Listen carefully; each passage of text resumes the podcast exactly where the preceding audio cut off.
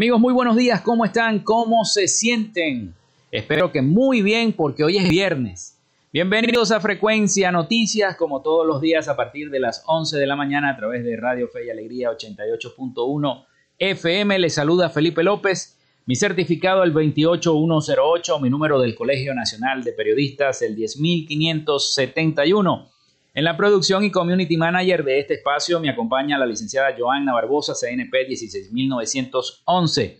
En la dirección de Radio Fe y Alegría, Iranía Costa. En la producción general, Winston León. En la coordinación de los servicios informativos, Graciela Portillo. Nuestras redes sociales, arroba frecuencia noticias en Instagram y arroba frecuencia noti en Twitter. Mi cuenta personal, tanto en Instagram como en Twitter, es arroba Felipe López TV. Recuerden que llegamos también por las diferentes plataformas de streaming, el portal www.radiofeyalegrianoticias.com y también pueden descargar la aplicación de la estación para sus teléfonos móvil o tablet. Este espacio se emite en diferido como podcast en las plataformas iBox, Anchor, Spotify, Google Podcast Tuning y Amazon Music Podcast y en vivo también a través de Radio Alterna en el blog www.radioalterna.blogspot.com y en todas las plataformas mundiales de radio. En publicidad, recordarles que Frecuencia Noticias es una presentación del mejor pan de Maracaibo en la panadería y charcutería San José.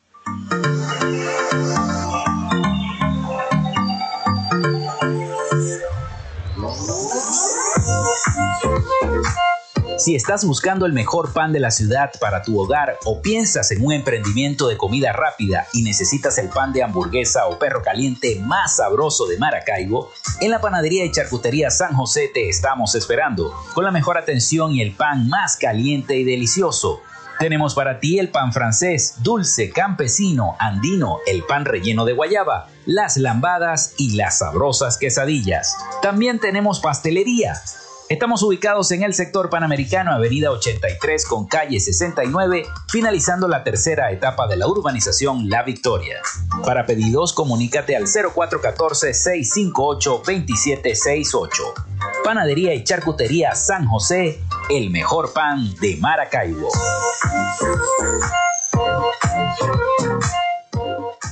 También lo hacemos en una presentación de la gobernación del estado Zulia, de Textil Sensport. En Textil Sense Sports tenemos más de 30 años de experiencia en confección y bordado de uniformes deportivos, escolares y corporativos. Somos asesores creativos para hacer los uniformes de tus sueños con calidad chemises, camisas, pantalones, monos, franelas deportivas y mucho más. Comunícate por los teléfonos 0412-757-0472, 0414-362-2302 o en Instagram en arroba Textil Sports. Textil Sports. Confección y bordado profesional. También lo hacemos a nombre de Social Media Alterna. Thank you.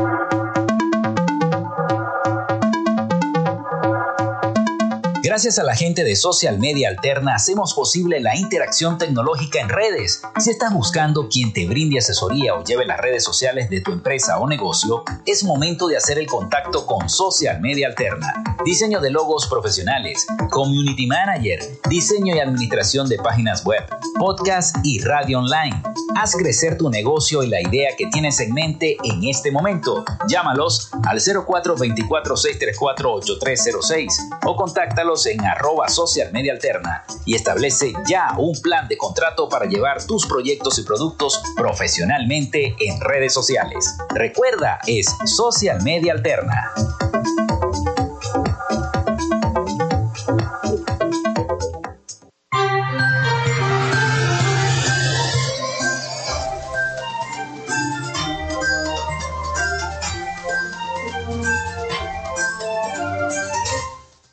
Bueno, ahora sí, son las 11 y 6 minutos de la mañana. El teléfono, el 0424-634-8306 para que se comuniquen con nosotros. Recuerden mencionar su nombre y cédula de identidad. Ya está nuestra productora pendiente de todos los mensajes que vayan llegando y los estaremos leyendo en el transcurso del el programa. Bueno, ayer, eh, ayer lamentablemente casi todo el programa no lo pudimos realizar, no pudimos hablar de eh, ese flujo migratorio que fue ya prácticamente detenido en los Estados Unidos. Eh, así que bueno, tengo bastante información sobre lo que está ocurriendo en eh, los Estados Unidos, porque muchos de esas personas que ya se encontraban muchísimo antes de la medida otorgada por el gobierno del presidente Joe Biden, no pudieron seguir en suelo norteamericano. Los sacaron de donde los tenían, los metieron en unos autobuses y los mandaron para México. Y ahora, bueno, están organizando en horas eh, de esta mañana una serie de protestas cerca de la frontera con los Estados Unidos para exigir su respeto a los derechos humanos porque muchas de estas personas ya estaban siendo eh, procesadas por eh, la patrulla fronteriza de los Estados Unidos y por migración y de la noche a la mañana luego de la medida y de la orden fueron montadas en un autobús y mandadas a México. Entonces es una situación bastante delicada, bastante complicada, que también toca los derechos humanos, los derechos de los inmigrantes y de la situación que cada día se le adversa más a los migrantes venezolanos, porque ya son más de 7 millones según la cifra otorgada por la ONU. Bueno, hoy es viernes, viernes 14 de octubre, una mañana lluviosa, amaneció lloviendo en la ciudad de Maracaibo, San Francisco, gran parte del estado Zulia. Según los pronósticos meteorológicos va a continuar esta lluvia, así que bueno, tomen sus precauciones. Bueno, vamos con las efemérides del día de hoy. Hay algunas efemérides, muchísimas gracias a la gente del acervo histórico del estado Zulia que con gusto me hacen llevar, me hacen llegar las efemérides también del día de hoy.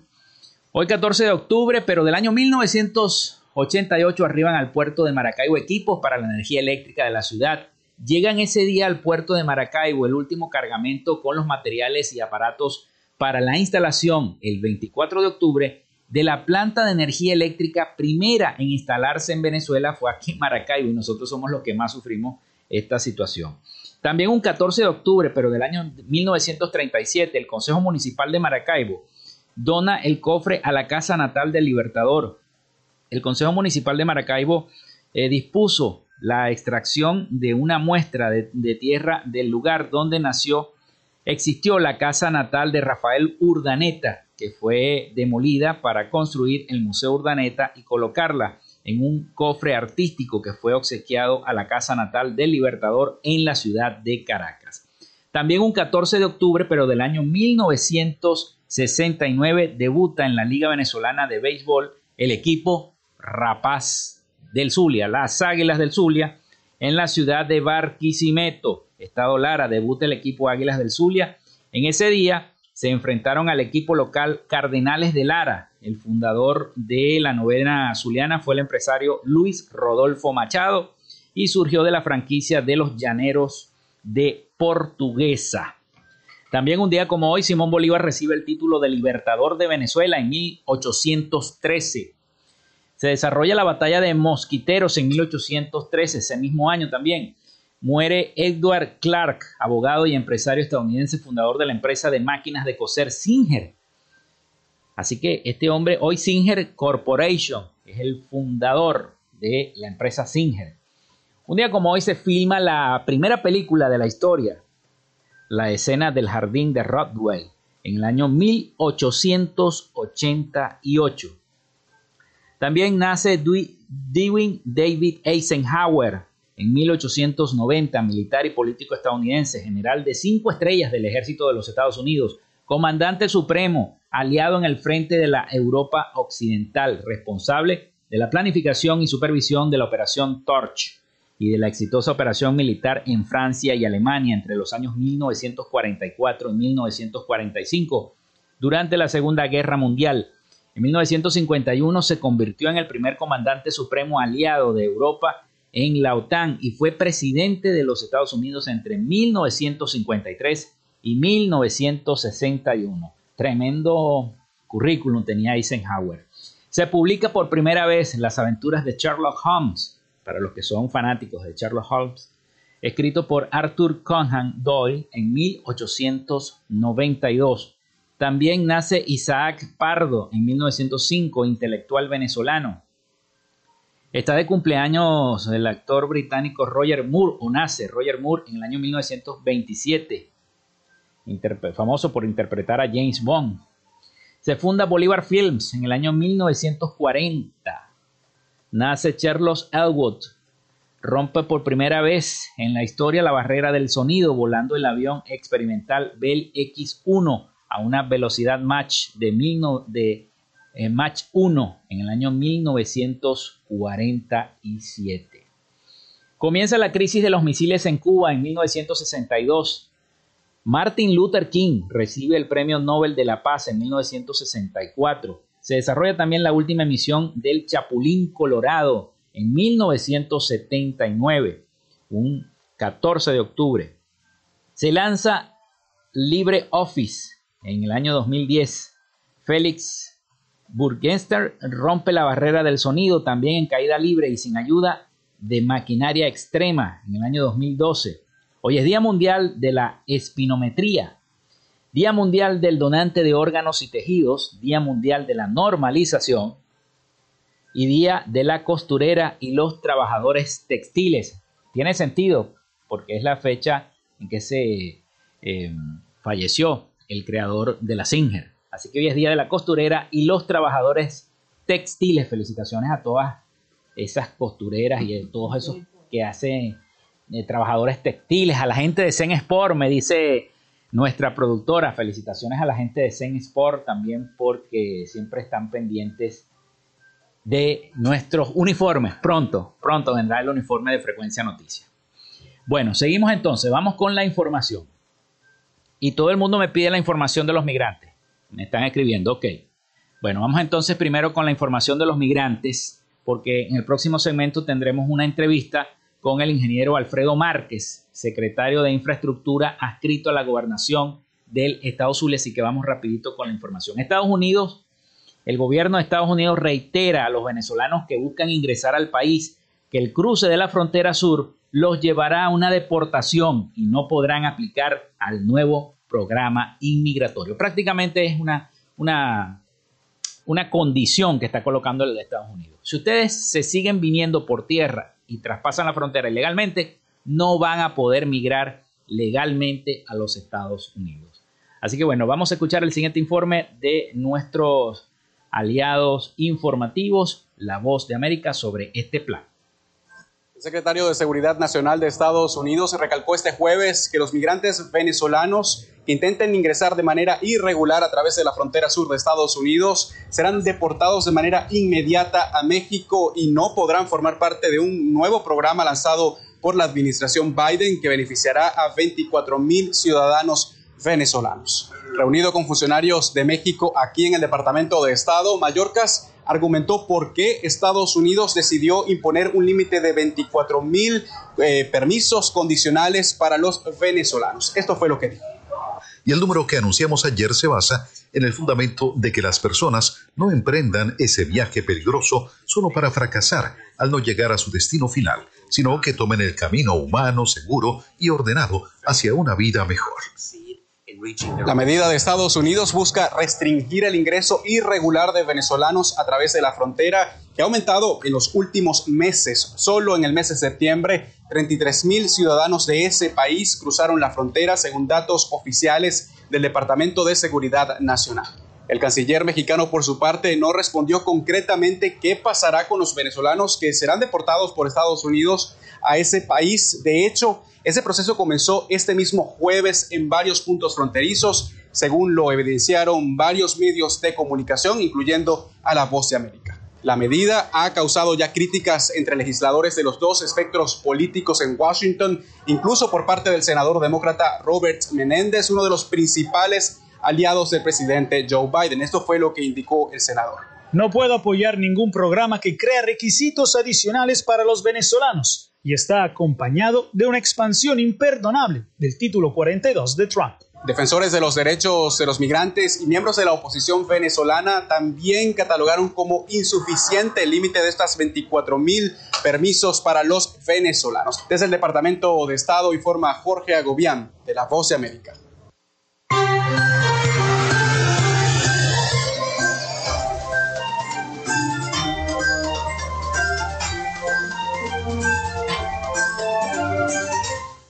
Bueno, luego de este reporte nosotros vamos a hacer la pausa, son las 11 y 16 minutos de la mañana. Y entonces, bueno, venimos con la entrevista del el día de hoy. Ya venimos con más de Frecuencia Noticias.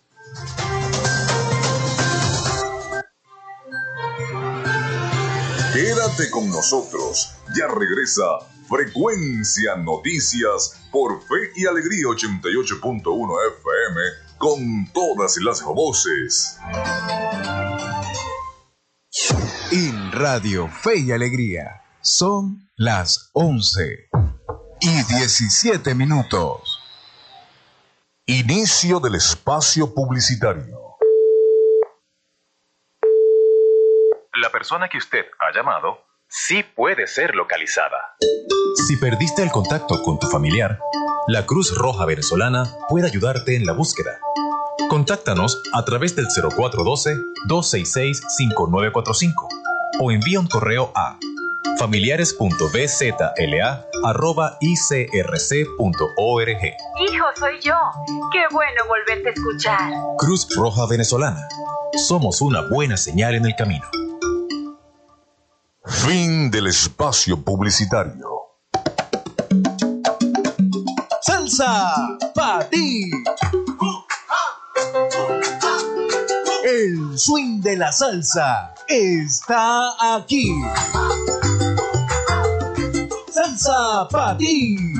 Todos los sábados, desde las 3 de la tarde, por Fe y Alegría, 88.1 FM. Te toca y te prende.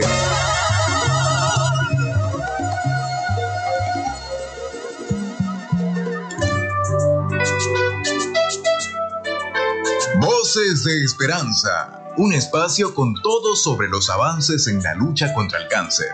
Voces de Esperanza, todos los sábados a partir de las 10 de la mañana, te acompañamos en esta batalla por la vida. Saber que se puede, querer que se pueda, quitarse. Te esperamos en Voces de Esperanza, todos los sábados desde las 10 de la mañana, por Fe y Alegría, 88.1 FM con todas las voces. Saber que se puede, querer que se pueda. Disfrutas de Fe y Alegría, 88.1 FM. Te toca y te prende.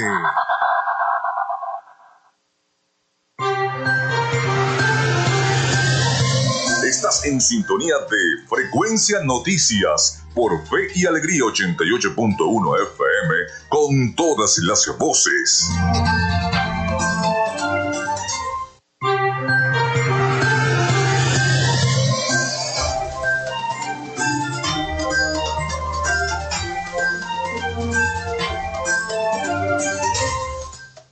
Bueno, son las 11 y 19 minutos de la mañana acá en Frecuencia Noticias a través de Radio Fe y Alegría 88.1 FM. Recuerden nuestra línea el 0424-634-8306 para que sigamos recibiendo cada uno de sus mensajes vía texto o WhatsApp. Bueno, tenemos en línea telefónica al ingeniero Alfredo Márquez, secretario de Infraestructura, adscrito a la gobernación del Estado Zulia. Sabemos el trabajo que tiene el gobernador del estado Zulia, Manuel Rosales, en todas las vías y todo lo que tiene que ver con la infraestructura del estado Zulia. Pero en este caso vamos a hablar de unos trabajos que se van a realizar en la avenida Fuerzas Armadas. Bienvenido, ingeniero, ¿cómo está? ¿Cómo se siente? Bien, bien, gracias, muchas gracias por la invitación. Ingeniero, Sí, le escucho. ¿Aló? ¿Me está escuchando, ingeniero? Sí, te estoy escuchando. ¿Me escucha? Sí, te escucho. Ok, perfecto, sí. Lo que pasa es que yo no lo, no escuchaba al aire. Bueno, bienvenido a Frecuencia Noticias. Muchas gracias por la invitación y permitir llevar la información a, todos los zulianos de los trabajos que la gobernación en Estado Zulia está ejecutando. Perfecto, perfecto. Bueno, ah, coméntenos un poco de lo que se va, de este trabajo que se está haciendo en la Avenida Fuerzas Armadas. Recientemente el gobernador también faltó un tramo, tengo entendido, ¿no? ¿Se modificó algún tramo? Sí, este, nosotros hace ya casi dos meses ejecutamos un trabajo, finalizamos los trabajos de las Fuerzas Armadas que inauguramos, eh, colocamos más de 4.000 toneladas de asfalto, iluminamos toda la vialidad, la señalizamos. Pero bueno, este, este día domingo tuvimos un, inconveniente en Fuerzas Armadas, ya que las aguas de lluvia saturaron lo que fue la, la, la jardinera, el, el, área verde saturó y el agua percoló y socavó lo que es el, el, material que estaba allí y se generó un hundimiento eh, cerca del centro comercial, ¿no? Eh, diagonal a la estación de servicio. Pero de manera responsable la gobernación está ejecutando los trabajos inmediatamente. Eh, quiero informar que, bueno, ciertamente ahí hemos tenido diferentes problemas. en un principio tuvimos una problemática de una tubería de 27 pulgadas de agua servida, que fue sustituida. Posteriormente, después de tapado de eso, tuvimos una problemática también allí, una tubería de agua de lluvia de 20 pulgadas, eso por debajo de ese, de ese punto pasan agua servida, pasan agua de lluvia, eh, esa, la agua de lluvia se fracturó, la tubería de 20 pulgadas la sustituimos y eh,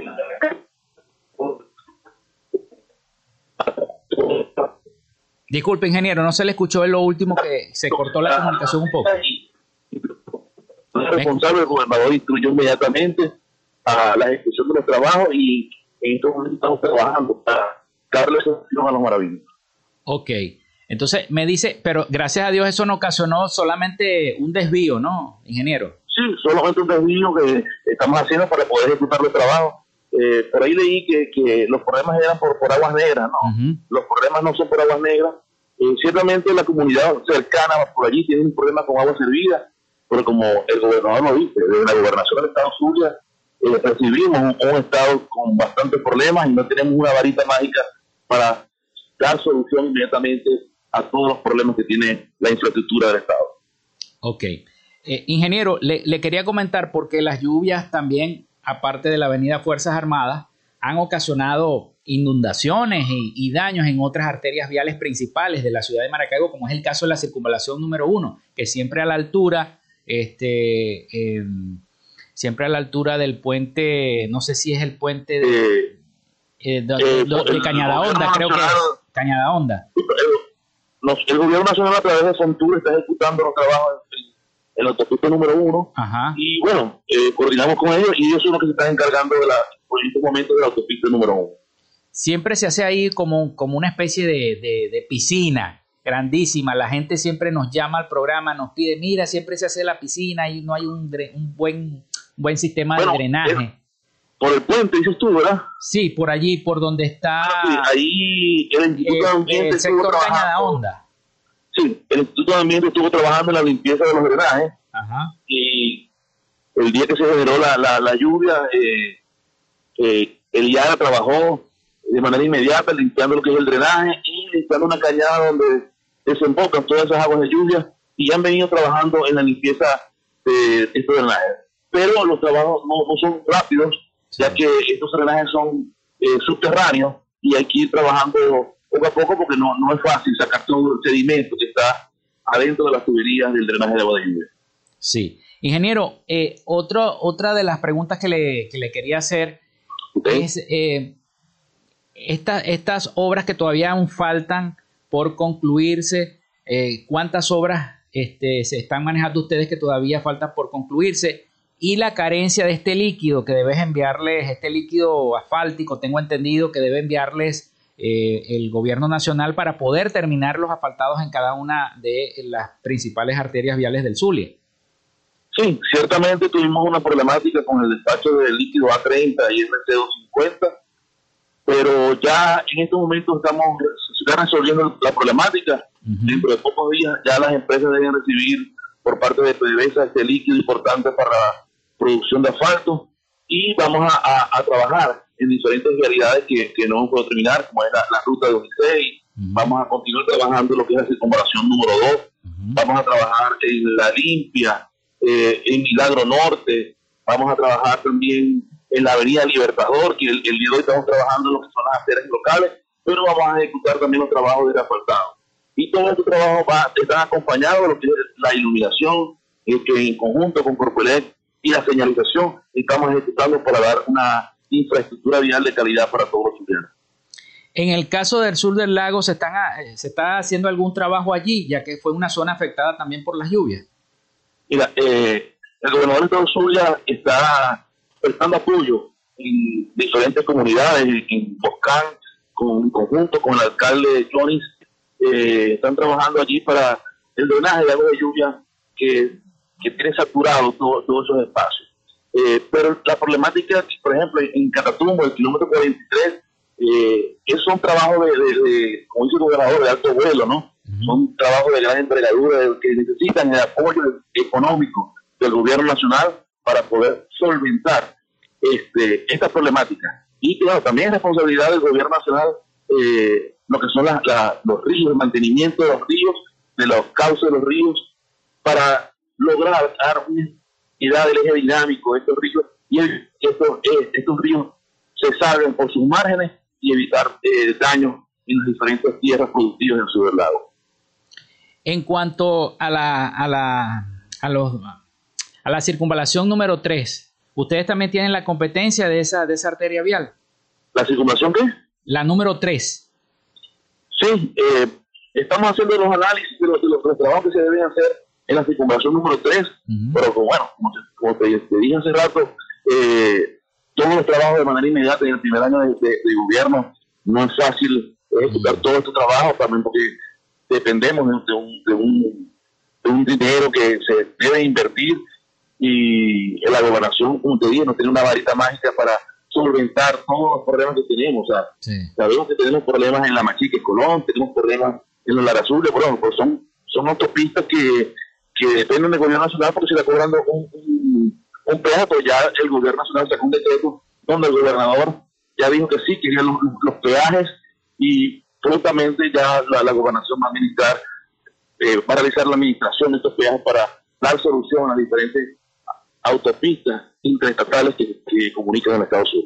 O sea que le viene bastante trabajo, ingeniero, si, si eso se, se hace efectivo, si se hace ese, ese, traspaso del gobierno nacional al Zulia se hace efectivo, le va a venir bastante trabajo con la Lara Zulia, porque ya presenta varios hundimientos.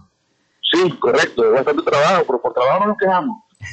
trabajo es lo que queremos hacer y, y, darle solución a, a, a los zulianos. Nosotros, eh, el, los ciudadanos escogieron al gobernador y nosotros estamos pendientes de, que, de lo que recibimos o no recibimos, estamos pendientes de trabajar y dar soluciones para todos los zulianos. No, y se ha visto, se ha visto eh, reafaltado la iluminación de las vías que antes estaban oscuras, ¿no? Este, sí, sí. Eh, por ejemplo, el corredor vial, creo que es Ricardo Aguirre, que está por los olivos, eso estaba totalmente oscuro y bueno, ya eso está todo iluminado. Todo iluminado. Es que todos los trabajos que estamos ejecutando van a estar acompañados de, lo que es la demarcación, la señalización y por supuesto la iluminación de estas vías. Y la señalización también con, con de datos para todas las realidades y, en el momento que no tengamos el fluido eléctrico la gente pueda ver este con facilidad todas las intersecciones y no, tener ningún problema al momento de, manejar en estas vías.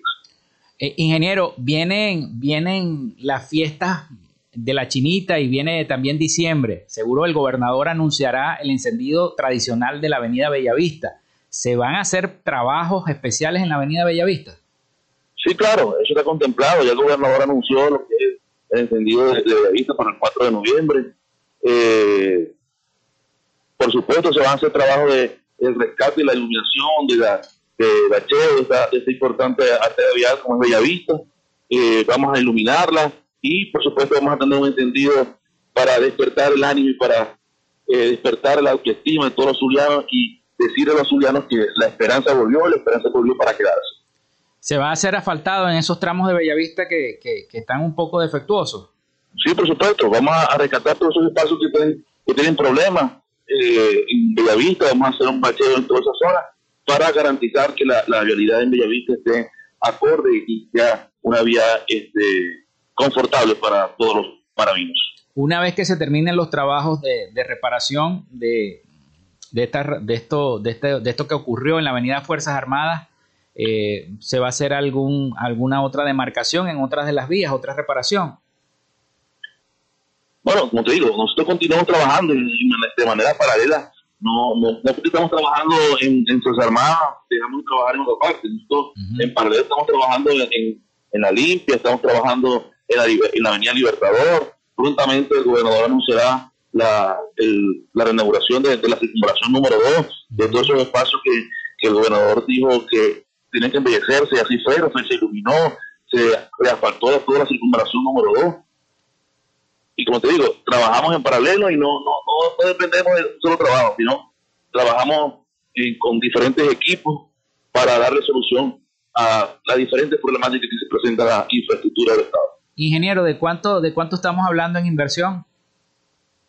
Mira, eh, tenemos una inversión de mucho más de 5 millones de dólares en todo el, rescate de la habilidad de Estados Unidos. Es bastante, es bastante. Bueno, ingeniero, muchísimas gracias por haber participado en nuestro programa. Muchas gracias a ti por permitir llevar información a todos los ciudadanos. No, siempre a la orden, siempre a la orden, ingeniero. Bueno, estábamos escuchando entonces al ingeniero Alfredo Márquez, secretario de Infraestructura adscrito a la gobernación del Estado Zulia, quien participó en este segmento acá en nuestro programa Frecuencia Noticias. Vamos a la pausa y ya venimos con más información para todos ustedes.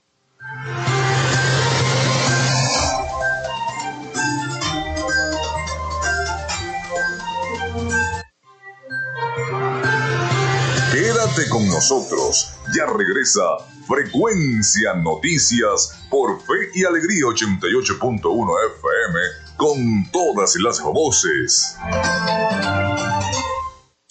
En Radio Fe y Alegría son las 11 y 32 minutos.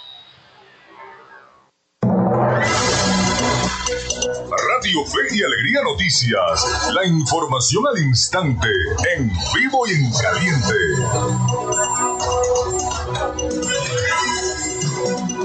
Muy buenos días, Radio Escuchas de Fe y Alegría. A esta hora les informamos que habilitan un centro de acopio en Delta Amacuro para apoyar a las personas afectadas en tejerías. Nuestro compañero Exiober Medina nos ofrece los detalles. Gracias, compañeros, por este contacto. A esta hora les informamos que la gobernadora del estado Delta Amacuro, Liseta Hernández, habilitó el pasado jueves 13 de octubre un centro de acopio en la entidad para recolectar bienes y alimentos para las familias afectadas en las tejerías, estado Aragua. La funcionaria informó que el comando de zona número 62 de la Guardia Nacional se convirtió en un centro de acopio para que los deltanos puedan ir a colocar su granito de arena y así ayudar a los vulnerados en las tejerías pidió a los ciudadanos colaborar con lo que tengan, es decir, zapatos, ropas y alimentos no perecederos que posteriormente serán enviados hasta el estado Aragua. Aclaró que este centro de acopio estará recibiendo las donaciones las 24 horas del día. La gobernadora del estado del Tamacuro informó además que el primer lote de ayuda que se recolecte en este centro de acopio serán enviados hasta el estado de Aragua mañana sábado 15 de octubre. Es parte de la información que podemos ofrecerles a esta hora. Desde Tucupita, estado del Tamacuro, reporte Xiober Medina para Radio Fe y Alegría Noticias.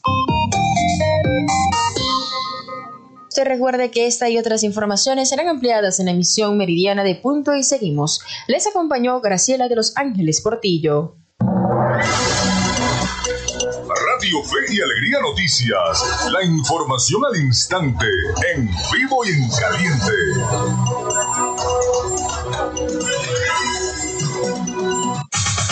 Escuchas Fe y Alegría 88.1 FM. Te toca y te prende.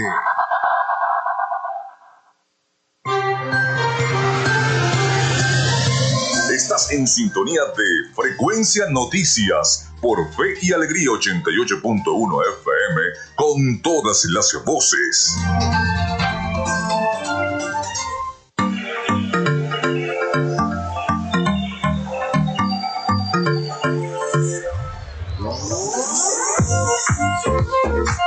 Si estás buscando el mejor pan de la ciudad para tu hogar o piensas en un emprendimiento de comida rápida y necesitas el pan de hamburguesa o perro caliente más sabroso de Maracaibo, en la panadería de Charcut San José te estamos esperando con la mejor atención y el pan más caliente y delicioso. Tenemos para ti el pan francés, dulce, campesino, andino, el pan relleno de guayaba, las lambadas y las sabrosas quesadillas. También tenemos pastelería Estamos ubicados en el sector panamericano, avenida 83 con calle 69, finalizando la tercera etapa de la urbanización La Victoria. Para pedidos, comunícate al 0414-5868. Panadería y Chachatería San José, el mejor pan de Arcaibo.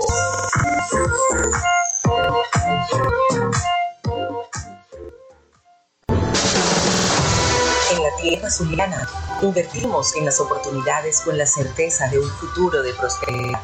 Por un Zulia con medios empresariales, comerciales y. Los acuerdos con diferentes niveles de gobiernos, representaciones diplomáticas, gremios y academias. El respaldo al restablecimiento de las relaciones entre Venezuela y Colombia y la reapertura de la frontera. Las gestiones para el regreso de las grandes transnacionales y la reactivación industrial y petrolera la propuesta de la utilización de los recursos del exterior para solucionar la crisis eléctrica, el suministro de agua y la reconstrucción de nuestros centros de salud y escuelas. Estamos encaminados hacia la recuperación de la grandeza zuliana. Gobernación del Zulia. Esperanza es futuro. En tenemos más de 30 años de experiencia en confección de uniformes deportivos, escolares y corporativos somos todos para hacer los uniformes de tu sueño Chemisas, pantalones, monos, franelas deportivas y mucho. Comunícate por los teléfonos 757-0472, 0414-362-2302 o en Instagram en arroba textil. Textil confección y bordado profesional.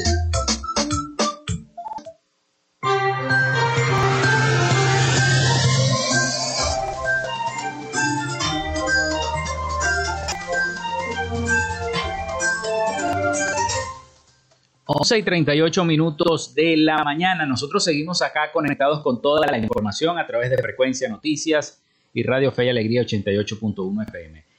Mensajes al 0424 y cédula también. Puedes interactuar a través de nuestra cuenta de Instagram, arroba Frecuencia Noticias, y en Twitter, arroba Frecuencia Noticias. Es importante que sigan la cuenta de Instagram. ¿Por qué? Porque a la hora de tener acá invitados presenciales, pueden ver las entrevistas en vivo a través de las redes sociales y pueden interactuar también a través de nuestra cuenta de Instagram arroba frecuencia noticias. Bueno, vamos con los mensajes. Nos envía por aquí un mensaje nuestro amigo Carlos Petit. Carlos Petit nos dice, ya los bancos provincial y BNC tienen depositada la quincena al personal de la gobernación del Zulia. Atención, ya están cobrando la quincena. También para el viernes 21 de octubre se tiene previsto el depósito de la pensión del Seguro Social. Todavía no hay fecha para el pago de los aguinaldos a los pensionados del Seguro Social. Los pensionados Amor Mayor esperan que este año les cumplan con el pago de sus aguinaldos, dice Carlos Petit, que me acaba de enviar estos mensajes. Así que bueno, la gente de la gobernación está cobrando ya la quincena. Otros mensajes al 0424-634-8306. Vecinos y comerciantes del sector Paraíso de la avenida 19 con calle 80 denunciamos que regresaron los delincuentes a esta zona a media cuadra de la Plaza Reina Guillermina. Roban casas y atracan a las personas en la calle. Exigimos seguridad, por favor, dice la gente de esta zona. También buenos días, soy Marlene Ferrer, vivo en las Torres del Saladillo, denuncio la inseguridad y la oscuridad en esa zona cerca de la Basílica. Atención, que vienen los trabajos y viene la feria y viene el día de la chinita, viene la bajada. Las autoridades deben colocar luces alrededor de las Torres del Saladillo, la gente se está quejando, ¿no? Denuncio la inseguridad y la oscuridad en la zona cerca de la Basílica. No puedo asistir a las actividades de la chinita, nos da miedo salir con esa penumbra. También estamos padeciendo por falta de agua en las torres del Saladillo, dice la gente de las torres del El Saladillo en sintonía a través de Radio Fe y Alegría 88.1 FM. Bueno, sigan enviando mensajes, sigan enviando mensajes, estamos hasta las 12 del mediodía con todos ustedes. Vamos a seguir con la información porque mucha gente me pide que siga con la información de los migrantes porque es lo que está ahorita en el tapete.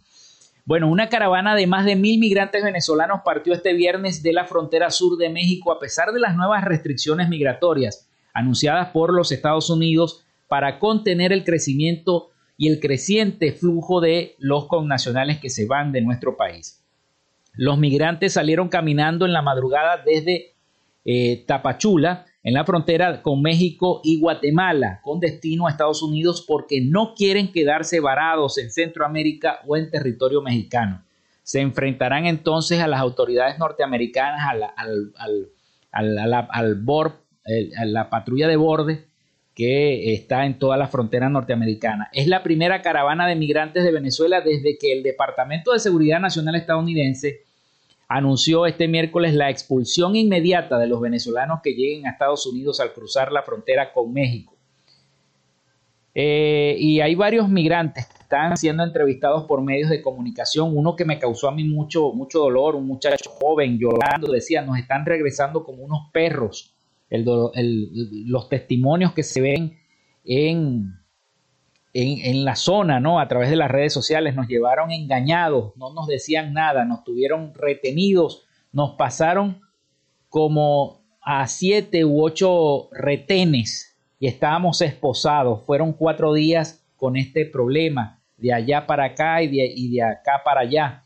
Nos montaron en autobuses y nos entregaron a México, relató este joven que con lágrimas en los ojos hacía su testimonio y lo pueden ver en todas las redes sociales que es un video que está circulando de la mayoría de los venezolanos. Vi otro esta mañana de los que van caminando hacia el borde para exigir derechos humanos a toda, eh, con toda esta problemática que se ha originado con los migrantes. Bueno, vamos a seguir porque el presidente Biden recibe críticas por nuevo programa migratorio para los venezolanos. Vamos a escuchar entonces este audio de nuestros aliados informativos, La Voz de América, sobre este tema. El secretario de Seguridad Nacional de Estados Unidos recalcó este jueves que los migrantes venezolanos que intenten ingresar de manera irregular a través de la frontera sur de Estados Unidos serán deportados de manera inmediata a México y no podrán formar parte de un nuevo programa lanzado por la administración Biden que beneficiará a 24 mil ciudadanos venezolanos. Reunido con funcionarios de México aquí en el Departamento de Estado, Mallorcas argumentó por qué Estados Unidos decidió imponer un límite de 24 mil eh, permisos condicionales para los venezolanos. Esto fue lo que dijo. Y el número que anunciamos ayer se basa en el fundamento de que las personas no emprendan ese viaje peligroso solo para fracasar al no llegar a su destino final, sino que tomen el camino humano, seguro y ordenado hacia una vida mejor. La medida de Estados Unidos busca restringir el ingreso irregular de venezolanos a través de la frontera, que ha aumentado en los últimos meses. Solo en el mes de septiembre, 33 mil ciudadanos de ese país cruzaron la frontera, según datos oficiales del Departamento de Seguridad Nacional. El canciller mexicano, por su parte, no respondió concretamente qué pasará con los venezolanos que serán deportados por Estados Unidos a ese país. De hecho, ese proceso comenzó este mismo jueves en varios puntos fronterizos, según lo evidenciaron varios medios de comunicación, incluyendo a La Voz de América. La medida ha causado ya críticas entre legisladores de los dos espectros políticos en Washington, incluso por parte del senador demócrata Robert Menéndez, uno de los principales aliados del presidente Joe Biden. Esto fue lo que indicó el senador. No puedo apoyar ningún programa que crea requisitos adicionales para los venezolanos y está acompañado de una expansión imperdonable del título 42 de Trump. Defensores de los derechos de los migrantes y miembros de la oposición venezolana también catalogaron como insuficiente el límite de estas 24 mil permisos para los venezolanos. Hay que destacar, hace tan solo un par de semanas el propio presidente Joe Biden había indicado que no era racional devolver a los migrantes eh, procedentes de Nicaragua, Cuba y Venezuela. Desde el Departamento de Estado informa Jorge Agobián, de La Voz de América.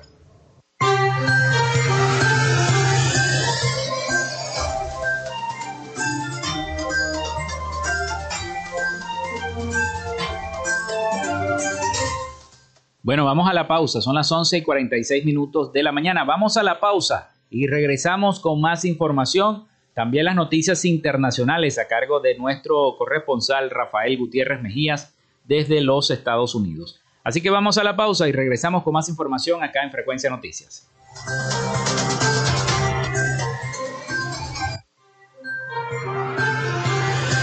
Ya regresamos con más de Frecuencia Noticias por Fe y Alegría 88.1 FM con todas las voces. En Radio Fe y Alegría son las 11 y 46 minutos.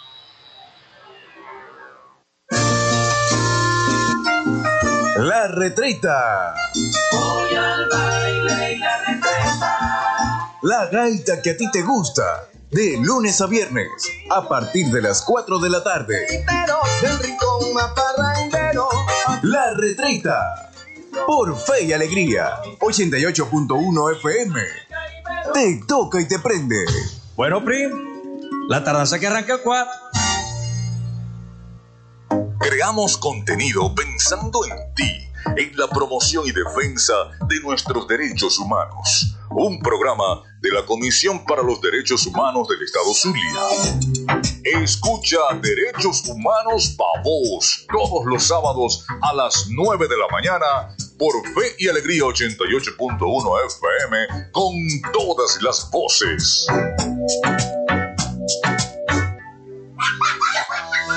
Ay, ya faltan poquitos días para que comiencen las clases. ¿Más fino? ¿Y cómo será mi salón? ¿Quién será mi nueva maestra? ¿Y mis compañeros? ¡Ay! Quiero comenzar ya y encontrarme con todos. En este regreso a clases, todas y todos somos responsables del feliz y seguro regreso de nuestros niños, niñas y adolescentes. Desde el 19 de septiembre, las escuelas de fe y alegría están abiertas para recibirlos y prepararnos juntos para el regreso a clases. Yo quiero volver a mi salón. ¿Y tú? Nos vemos en la escuela. Un mensaje de fe y alegría.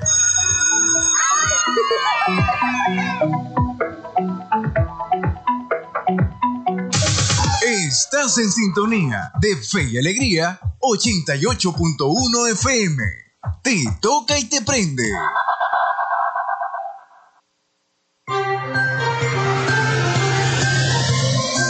Escuchas Frecuencia Noticias por Fe y Alegría 88.1 FM con todas las voces.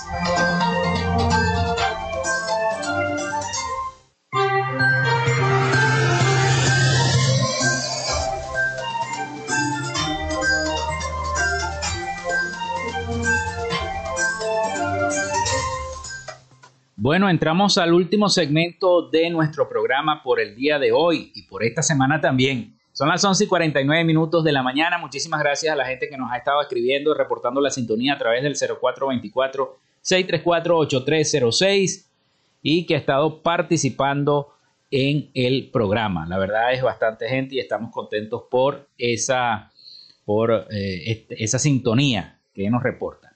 Vamos a continuar con las noticias. No sin antes me quiero referir ayer que se realizó la reinauguración otra vez de la Biblioteca Pública del Estado Zulia. La verdad, una obra que hacía falta porque ese edificio estaba completamente arruinado. No, ya no era la biblioteca que era antes. Y bueno, gracias a esta gestión se ha logrado hacer un buen trabajo y nuevamente la biblioteca está operativa ya anunciarán otros, otras actividades, otros eventos que se hacían allí.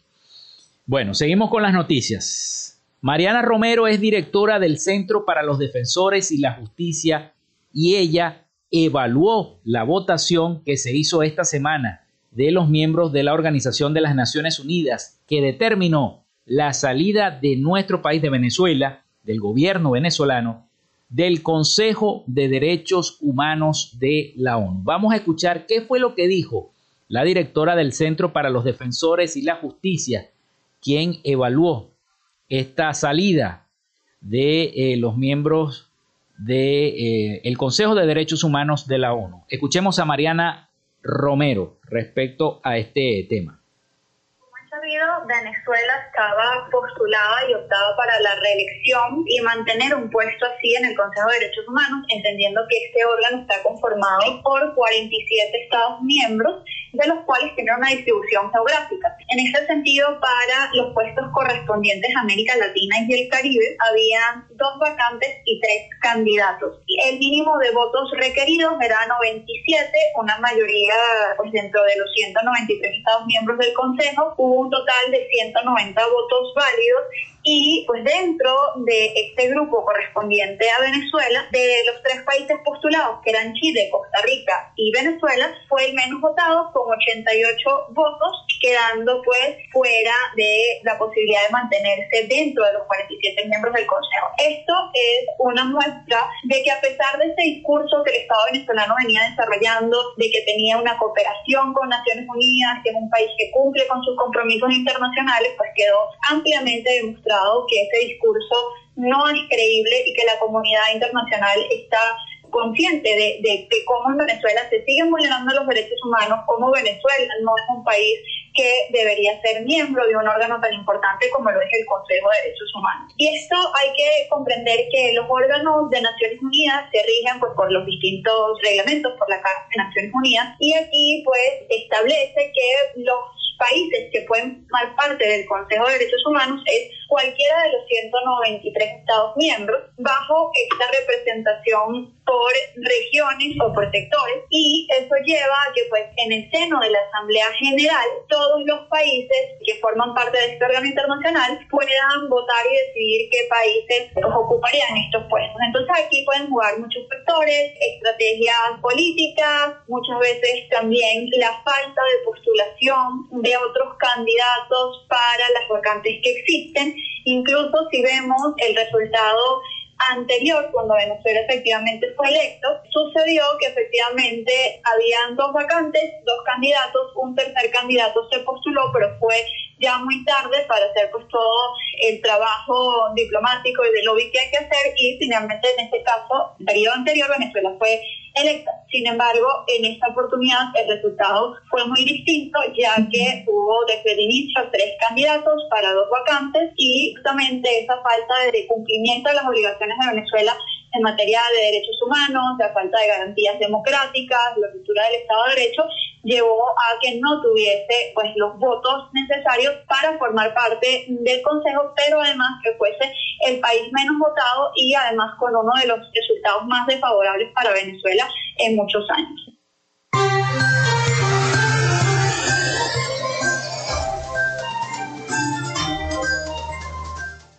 Bueno, ahí escuchamos entonces las declaraciones de Mariana Romero, directora del Centro para los Defensores y la Justicia, quien estaba evaluando y dio su opinión sobre la votación que se dio esta semana de los miembros de la Organización de las Naciones Unidas, que determinaron la salida del gobierno de Venezuela del Consejo de los Derechos Humanos.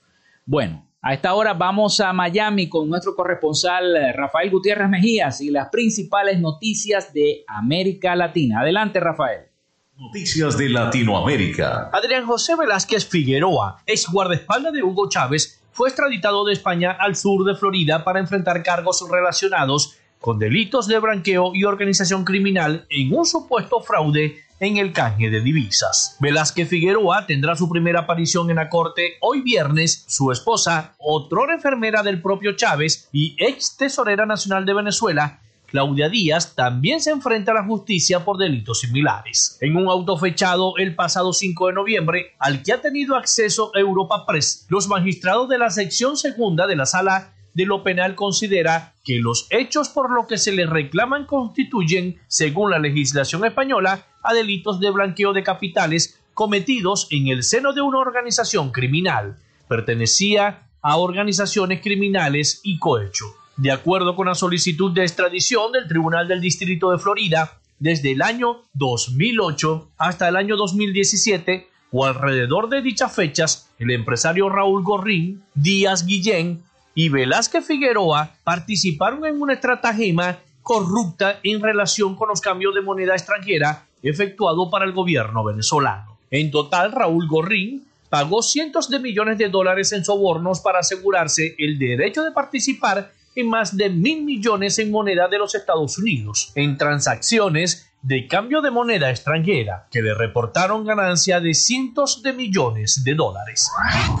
El Parlamento de Nicaragua aprobó en el día de ayer una normativa que avala al régimen a regular la producción fílmica y audiovisual en todo el país. Según documentos de la Cámara, la medida alcanza a todos los productores cinematográficos. La medida fue aprobada por 88 votos a favor y ninguno en contra. Esta es una ley que viene a favorecer la cinemática nacional afirmó el diputado sandinista Gualmaro Gutiérrez. Sin embargo, la normativa generó una ola de críticas que apuntan a que esta sería otra manera en la que el régimen de Ortega buscaría controlar los videos que son difundidos en los medios de comunicación y redes sociales, aumentando la persecución contra periodistas y civiles. Las actividades que sí se ven alcanzadas por las nuevas medidas son todas aquellas referentes a la creación, producción de imágenes en movimiento en sus diferentes formatos, como el cine, video digital y cualquier otro medio conocido o por conocer.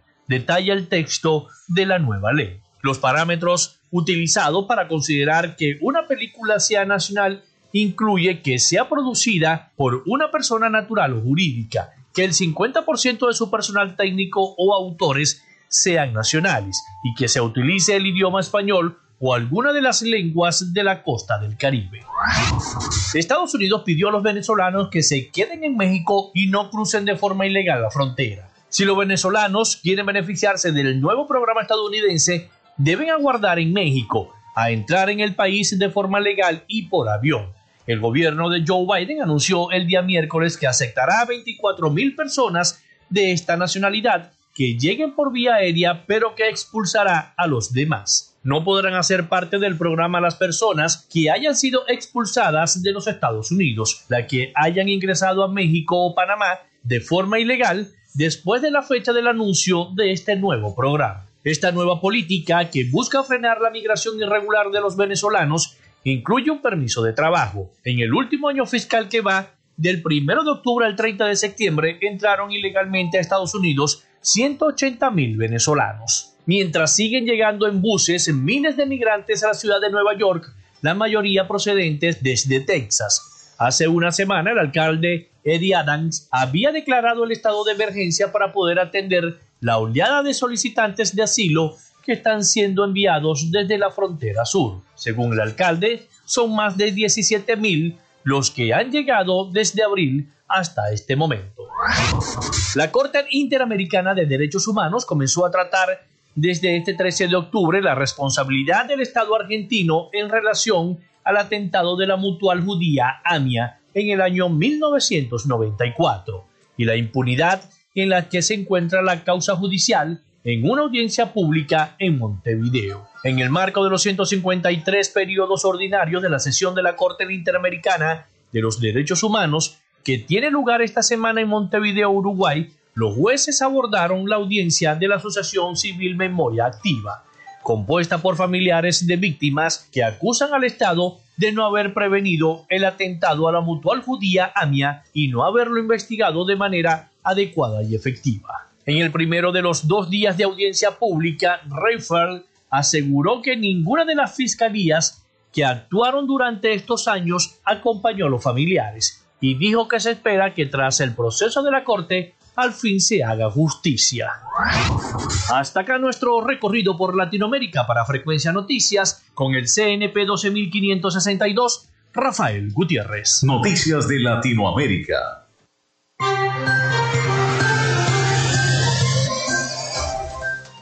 Muchísimas gracias a Rafael Gutiérrez Mejías. Y nosotros con esta información despedimos esta frecuencia noticias. Laboramos para todos ustedes en la producción y community manager, la licenciada Joana Barbosa, su CNP 16911. En la dirección de Radio Fe y Alegría, Iranía Costa. En la producción general, Winston León. En la coordinación de los servicios informativos, Graciela Portillo. Y en el control técnico y conducción, quien les habló, Felipe López. Mi certificado el 28108, mi número del Colegio Nacional de Periodistas el 10571. Será hasta el próximo lunes. Pasen todos un feliz y bendecido fin de semana. Hasta el lunes.